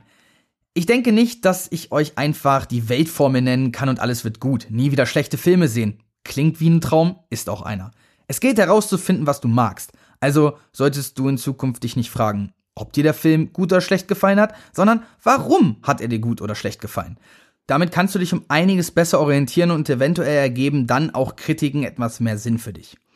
Aber man kann es ja auch etwas einfacher haben. Ihr könnt euch einfach den Film bei Rotten Tomatoes nachschlagen und hoffen, dass ein hoher Audience Score ausreicht, um gut zu sein. Oder ihr guckt auf den IMDb-Durchschnitt. Aber selbes hier. Ihr solltet aber die RTL-Quote einberechnen. Diese Quote ist auch wieder so eins in meinem Kopf zusammengesetztes Konstrukt, denn für jeden Kritiker, der einen Film kaputt redet, gibt es ungefähr zehn Menschen, die diesen Film aus den exakt selben Gründen beziehungsweise den exakt selben Gesichtspunkten unterhaltsam finden. Also Menschen, die ihn gerade deswegen mögen, da er schlecht ist. Oder aus ihren Augen halt nicht schlecht ist. Es soll Menschen geben, die selbst den Super Mario Bros. Film gut finden. Aber warum sind denn Zielgruppen jetzt der Feind jedes Kritikers? Das ist dann doch recht einfach zu beantworten, denn genauso wie es bei der RTL-Quote der Fall war, wird es auch einem Kritiker ergehen. Genauso wie es mir ergangen ist, nachdem Niklas sich die komplette Filmografie von Edgar Wright angesehen hat. Ich persönlich liebe diese Filme einfach, ja, weil. Mann, hört euch die erste Folge LBC an, da habe ich das lang und breit erklärt. Egal, weiter im Text. Aber Niklas waren diese Filme einfach zu drüber. Das liegt aber vielleicht auch daran, dass Wrights erste vier Filme alles Komödien sind und Baby Driver dann doch eher ein Actionfilm ist. Dass Komödien für gewöhnlich etwas mehr drüber sind als Actionfilme, ist ja aber allerseits bekannt. Es wird immer jemanden geben, der exakt aus den Gründen, warum du etwas scheiße oder gut findest, es mögen oder nicht mögen wird. Das wirst du nicht ändern, das wird Hollywood nicht ändern und nein, das wird auch das fliegende Spaghetti-Monster nicht ändern. Solange es Lob gibt, wird es Hate geben. Solange es Kritiker gibt, wird es Hufflepuffs geben. Und solange es Zuschauer gibt, wird es Filme geben. Gute und schlechte. Wenn ich ein Fazit ziehen muss, dann würde ich sagen, es gibt für jeden Topf einen Deckel und selbst wenn es halt ein Lappen ist, was soll's? Solange es dir gefällt, boah, heute schmeiß ich aber auch wieder mit Metaphern um mich, meine Fresse. Keiner kennt euren Filmgeschmack so gut wie ihr selbst. Also fangt an, euch zu überlegen, welche Filme ihr mögt, was sie gemeinsam haben und welche Zielgruppe mit dieser Meinung am meisten übereinstimmt. Aber jetzt zur 1 Million Euro Frage, wie stellt ihr das jetzt am schlausten an? Ich habe damals mit Moviepilot angefangen. Je mehr man dort bewertet, umso genauer wurde die Vorhersage. Und nach ungefähr 400 Filmen oder so war die Vorhersage für die Filme, die ich dann geguckt und bewertet habe, plus minus eins zutreffend. Dies geht übrigens auch bei fast allen VOD-Diensten selbst. Am meisten ist es aber dort nur am Like-Dislike-Prinzip abzusehen. Und zudem bewerben sie ihre Filme ja auch. Also verlässlich ist das dann auch wieder nicht, aber trotzdem. Dafür müsste man viele Filme gucken. Das ist natürlich lästig. Vor allem, wenn man Serienfan ist. Ihr könnt es aber anders versuchen. Sucht euch doch einen Kritiker, dessen Filmgeschmack eurem größtenteils gleicht. So wie ich das mit Schröckert habe. Oder nutzt die angegebenen Seiten wie Rotten Tomatoes, IMDb oder Letterbox, um zu vergleichen, welche Wertungen die Filme haben, die ihr gerne guckt, um euch dann dieses Wertungsspektrum zu nehmen und euch komplett durch Hollywood zu gucken. Und jetzt mein Geheimtipp. Bevor ihr euch Filme aufgrund des Casts anschaut, guckt mal auf den Namen, die auf dem Filmposter noch stehen. Wie zum Beispiel der Regisseur. Ja, ich weiß, ich sagte, das ist kein Garant. Aber darum geht's hier gerade gar nicht. Nehmt euren Lieblingsfilm und guckt einmal die Filmografie des Regisseurs durch. Vielleicht ist ja da etwas bei, was ihr genauso toll findet. Wenn du mit dem ersten durch bist, dann nimm halt den nächsten und den nächsten und den nächsten und den nächsten. So guckt man vielleicht auch mal den einen oder anderen Scheißfilm, aber vielleicht ist es auch nicht die perfekte Stimmung und trotzdem kann man bis zum Ende seinen Filmgeschmack immer besser kennenlernen und verstehen, was denn der Filmgeschmack genau ist und was man denn wirklich daran liebt und welche Kleinigkeiten es sind, die einem besonders an Filmen gefallen und die man immer wieder sehen will. Als schöner Nebeneffekt lernt man dabei übrigens auch noch ganz, ganz viel über die Filmkunst und auch vielleicht ein bisschen über sich selbst. Und zum Schluss noch ein letzter Vorschlag. Ihr folgt mir auf Letterbox. at DC-381 oder auf Instagram mit demselben Namen und lasst mich euer Kritiker sein. Oder noch einfacher, schaltet doch einfach nächsten Monat wieder ein bei LBC. Und ich werde euch dann schon erzählen, was sehenswert ist und was so in der Streaming- und Filmlandschaft so Neues gibt. Und dann haben wir doch alle am Ende irgendwie gewonnen, weil ich das weiterhin für euch machen darf, ihr mir zuhört und ihr halt nicht unbedingt die beschissensten Filme euch angucken müsst. Das war's von dem Topic für dieses Mal. Ich hoffe, es hat euch gefallen. Was denkt ihr, welches fiktive Hogwarts-Haus gehört ihr an? Welche Zielgruppe ist denn eure? Und wie ist eure Meinung zu diesem Thema? Bitte schreibt mir eure Gedanken, euer Feedback bei Instagram oder bei Twitter. Ich lese es so oder so. Und dann kommen wir jetzt einfach ganz schnell und unkompliziert zu den Streaming-Starts des Monats. Hoffentlich auch mit eurer Zielgruppe. Okay, okay, okay. Lass uns das, das Pflaster bitte jetzt einfach so kurz wie möglich abreißen, weil ich bin ehrlich zu euch, es gibt nicht viel Gutes dieses diesen Monat auf den Streaming-Plattformen. Okay, das ist so halb gelogen, es gibt schon ein bisschen was. Aber mh, hm, machen wir es der Reihe nach. Kommen wir erstmal zu unserem guten Freund, dem großen roten M. Zu dem Zeitpunkt, wenn ihr das jetzt hört, sind jetzt schon mehrere Titel, von denen ich euch jetzt gleich erzählen werde, schon veröffentlicht. Und das heißt, ihr könnt auch direkt hiernach einfach einen davon anschalten. Der erste davon ist bei Netflix, der kam jetzt am 1.1. Und das ist lustigerweise sogar noch, also sogar jetzt schon draußen, als ich das hier für euch aufnehme. Es geht um Red Sparrow. Jennifer Lawrence in einem Spionage, Spionage-Thriller? Oh mein Gott, das ist echt schwer auszusprechen. Mach das mal dreimal schnell hintereinander. Es geht um den Kalten Krieg, es geht um Doppelagenten, es geht um einen Maulwurf in Reihen des KDBs, es geht um die sogenannten Sparrows, was quasi Sexassassinen sind, russische Sexassassinen sind. Ähm, ich habe den mal, ich glaube 2019 gesehen. Ich, mir hat er gefallen. Ich bin Jennifer Lawrence Fan. Ich mag auch gerne Spionage-Thriller. Das kann man sich angucken. Und mehr oder weniger ist das auch der einzige Film, der auf Netflix diesen Monat rauskommt, der mich interessiert, äh, beziehungsweise den ich euch empfehlen würde. Ja, mehr kann ich euch leider nicht bieten diesen Monat in Filmen. Ansonsten kommt am 9.1. die sechste Staffel Brooklyn Nine-Nine. Woo! Endlich wieder Jake Peralta, Amy Santiago, Charles Boyle, Rosa Diaz, Terry Jeffords und Captain Holt dabei zusehen, wie sie möglichst witzig dumme Verbrecher jagen. Ja, besser kann ich diese Serie nicht zusammenfassen. Es ist eine ähm, Dramedy-Sitcom. Es geht um ein Polizeirevier, um genau zu sein, das 99. Polizeirevier in Brooklyn. Logischerweise. und die Geschichte dieser Crew und wie sie, ja, Liebe, Verbrecher und ganz viele andere Dinge im Leben finden. Wer weiß. Ich habe diese Serie lieben gelernt. Ich liebe sie über alles. Sie ist meine drittliebste Serie direkt hinter How I Your Mother und Community. Oh, The Queen's Gambit muss ich da ja auch irgendwo noch einsortieren. Nun ja, egal. Brooklyn Nine-Nine einfach zum Snacken nebenbei laufen lassen, einfach göttlich. Einfach göttlich. Mehr gibt's dazu nicht zu sagen. Und am 15.01. kommt Disenchantment Staffel 3 raus. Matt Goring, der Macher der Simpsons, hat eine Netflix-Produktion über die Prinzessin Phoebe? Heißt die Phoebe? Ich bin mir gerade gar nicht sicher. Ich habe, äh, komm, die letzte Staffel ist wieder ein Jahr her. Ich habe die seit einem Jahr nicht gesehen, okay? Ich freue mich drauf, weil diese Geschichte um Lucy, den Dämon, ähm, diesen kleinen trotteligen Gnom und die saufende Prinzessin sind einfach viel zu gut, um sie nicht lustig zu finden. Wer Rick and Morty mag oder ähm, wer sowas wie Family Guy lustig findet, oder beziehungsweise logischerweise, wer die Simpsons lustig findet, wird mit der Serie auch seinen Spaß haben. Und jetzt sind wir mal ehrlich, komm, das habt ihr sowieso alles schon gesehen, oder? Kommen wir einfach zu Jeff Bezos Privatbibliothek.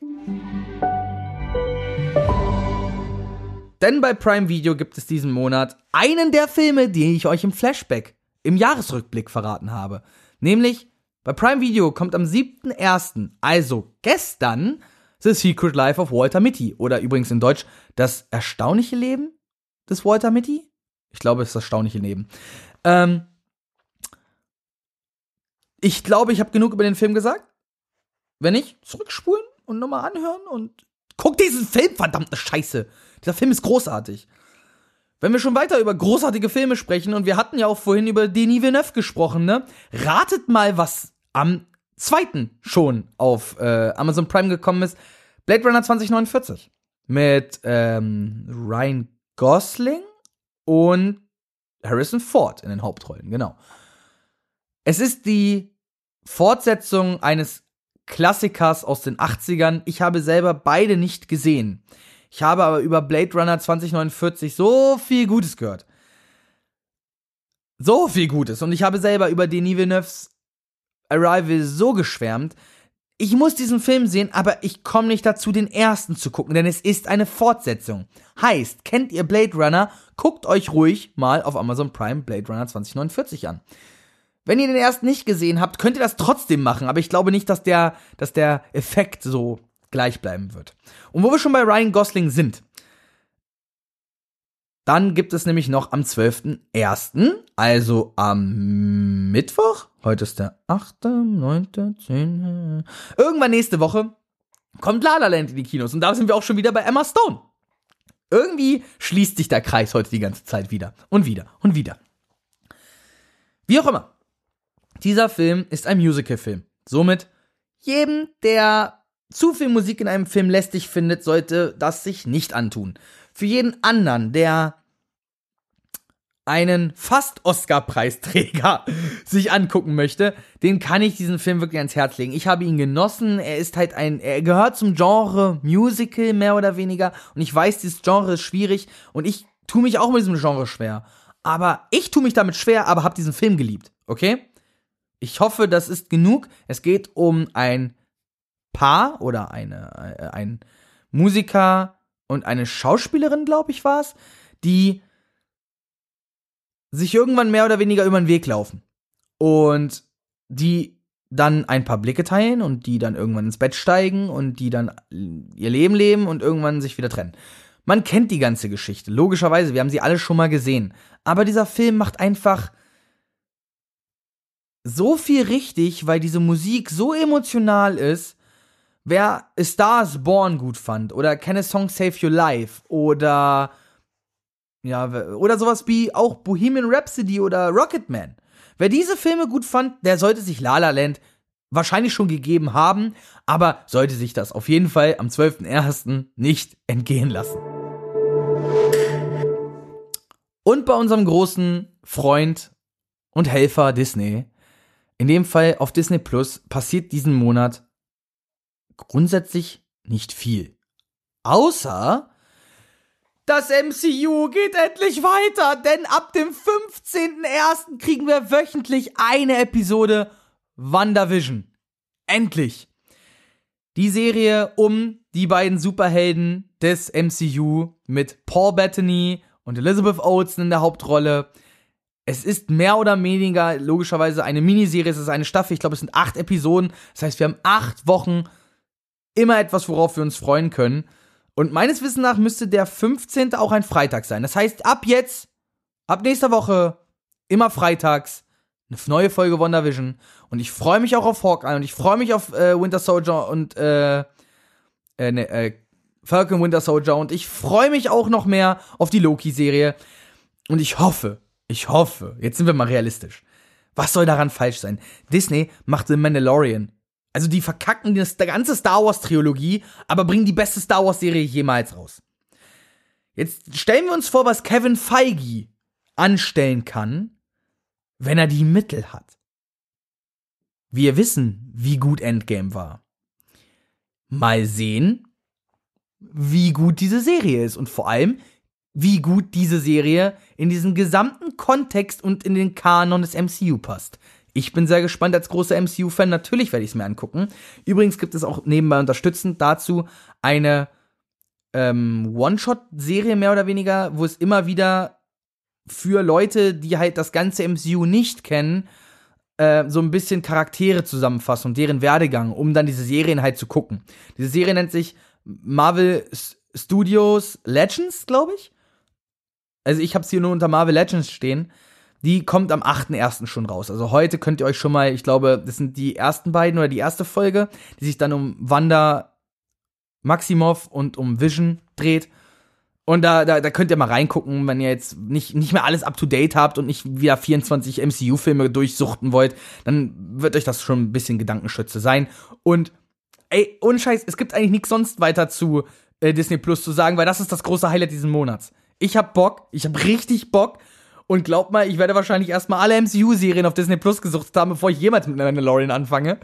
Schande über mein Haupt immer noch, immer noch, immer noch, immer noch. Und jetzt noch eine kleine Sache äh, zum Abschluss, denn dafür lege ich meine Beine ins Feuer, denn alles ist gut, solange du wild bist. Ich hatte es in der ersten Folge ABC euch versprochen und manchmal sind die Quellen, die ich nutze, glaube ich, nicht ganz so verlässlich. Denn jetzt, am 8., also heute, kommen alle fünf Teile von Die wilden Kerle auf Disney Plus raus. Ich bin riesiger, riesiger Jugendfan von diesen Bü Büchern und von dieser, äh, von dieser Filmreihe mit den Ochsenknecht-Brüdern, beziehungsweise generell mit dem ganzen Ochsenknecht-Clan, mit Rufus Beck, mit, ach, wer nicht alles noch dabei war, äh, der später doch nichts im deutschen, im deutschen Schauspiel wurde, habe ich das Gefühl. Nein, ich, ich habe diese Filme früher geliebt, Kacke verdammte. Und ich sage Kacke verdammte übrigens immer noch. Das ist bis heute Teil meines Wortschatzes. Und wo kommt es her? Aus den wilden Kerle-Filmen. Und an dieser Stelle war es das auch schon wieder. schon. okay, es war es auf jeden Fall schon wieder mit den Streaming-Starts. Und es war es auch schon wieder mit dieser Folge ABC. Ich hatte wieder richtig viel Spaß, das alles aufzunehmen und mir das alles aus den Fingern zu saugen und euch vorzubereiten und zu cutten und zu mastern und alles. Okay, ich hab's zu, logischerweise zu dem Zeitpunkt, wo ich es jetzt aufnehme, noch nicht gemastert, logisch, ne? Mach ich morgen. Aber ich habe sehr viel Freude daran, mit euch äh, LBC einfach zu genießen, die Filmkunst, Serien, dieses ganze Nerd-Ding dahinter einfach zu zelebrieren. Somit schreibt mir eure Filmvorschläge für den nächsten Monat. Schrei also beziehungsweise schreibt mir, was ich mir angucken soll, worüber ich in der nächsten Folge berichten soll. Äh, guckt euch meine Filmempfehlungen an, wenn ihr das möchtet. Hört natürlich auch gerne weiter zu oder mh, mm, fasst euch ans Herz und macht mich doch zu eurem Lieblingskritiker. Wer weiß. Es gibt bestimmt noch ganz viel, was wir dieses Jahr erleben werden. Wir werden äh, das, die Wiederöffnung des Kinos erleben. Wir werden mit Filmen überschüttet werden. Hoffentlich, wenn das alles so glatt geht und das alles so kommt. Aber wir werden auch auf eine dunkle Zeit zugehen, denn Wonder Woman 84 ist, zum, ist mehr oder weniger einer der Filme, die jetzt unter diese Corona-Praktiken äh, fallen, der dann bei HBO Max in Amerika einfach gleichzeitig zum Kinostart veröffentlicht wird. An dieser Stelle möchte ich euch um eine Sache bitten.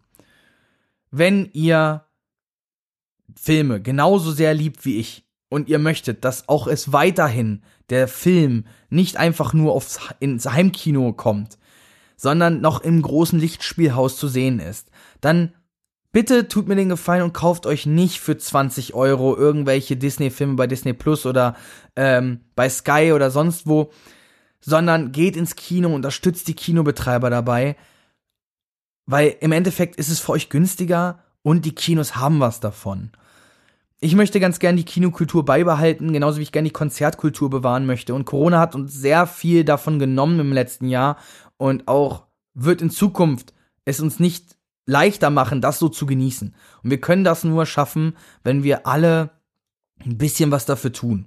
Und damit meine ich nicht Geld spenden oder so, sondern damit meine ich mal drüber nachdenken, ob es denn so sinnvoll ist, sich jetzt einen Film für vier Euro bei Amazon Prime auszuleihen oder ob es äh, das geschnurrte Netflix-Abo denn wirklich genug Unterhaltung ist. Nehmt euren Arsch, nehmt eure Freundin in den Arm oder ihren Arsch in die Hand und schleppt sie ins Kino, guckt euch einen schönen Film an, kuschelt dabei oder ich weiß nicht. Nutzen wir dieses Jahr doch für all das, was wir uns vorgenommen haben und mehr. Und ich habe mir vorgenommen, mehr als 100 Filme zu gucken dieses Jahr. Ist das ein Deal? Gut, dafür muss ich natürlich jetzt wahrscheinlich früh anfangen. Und natürlich, durch, ohne Corona wird das auch für mich recht schwierig. Aber es wird natürlich auch ganz, ganz viele Filme kommen. Äh, ganz, ganz viele geben. Weil ganz, ganz viele rauskommen, weil sie ganz, ganz viele Filme zurückgehalten haben. Und verdammte Scheiße, ich will endlich Palm Springs sehen. Mann, ich konnte nicht aufs Fantasy Film Festival, okay? Und das gibt's nur bei Hulu. By the way, da reden wir nächsten Monat drüber. Reden wir nämlich mal, was sich an Disney Plus so verändern wird. Da habe ich auch Bock drauf. Vielleicht habt ihr da auch Bock drauf. Also, Leute, Macht's nicht gut, macht's besser. Bleibt sauber, bleibt gesund. Guckt Filme, guckt Serien, schreibt mir dazu. Und wir hören uns nächsten Monat, wenn es wieder heißt Klappe, Action. Herzlich und hallo, willkommen bei LBC. Aber für diese Folge war es das. Und ich verabschiede euch in einen neuen Monat. Bis zum nächsten Mal. Ciao.